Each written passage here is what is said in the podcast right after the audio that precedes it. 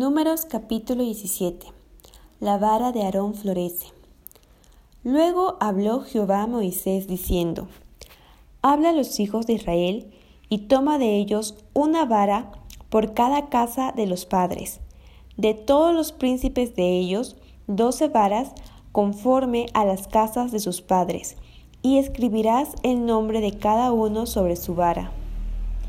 Y escribirás el nombre de Aarón sobre la vara de Leví, porque cada jefe de familia de sus padres tendrá una vara. Y las pondrás en el tabernáculo de reunión delante del testimonio, donde yo me manifestaré a vosotros. Y florecerá la vara del varón que yo escoja, y haré cesar de delante de mí las quejas de los hijos de Israel con que murmuran contra vosotros y Moisés habló a los hijos de Israel, y todos los príncipes de ellos le dieron varas, cada príncipe por las casas de sus padres una vara. En total doce varas, y la vara de Aarón estaba entre las varas de ellos. Y Moisés puso las varas delante de Jehová en el tabernáculo del testimonio.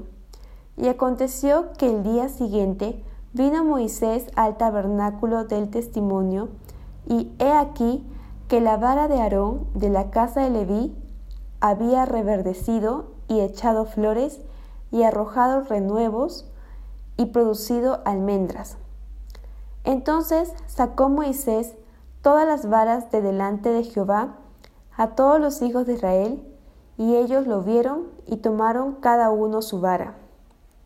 Y Jehová dijo a Moisés, Vuelve la vara de Aarón delante del testimonio, para que se guarde por señal a los hijos rebeldes, y hará cesar sus quejas de delante de mí, para que no mueran.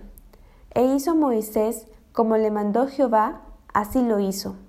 Entonces los hijos de Israel hablaron a Moisés diciendo, He aquí, nosotros somos muertos, perdidos somos, todos nosotros somos perdidos. Cualquiera que se acercare, el que viniere al tabernáculo de Jehová morirá. ¿Acabaremos por perecer todos?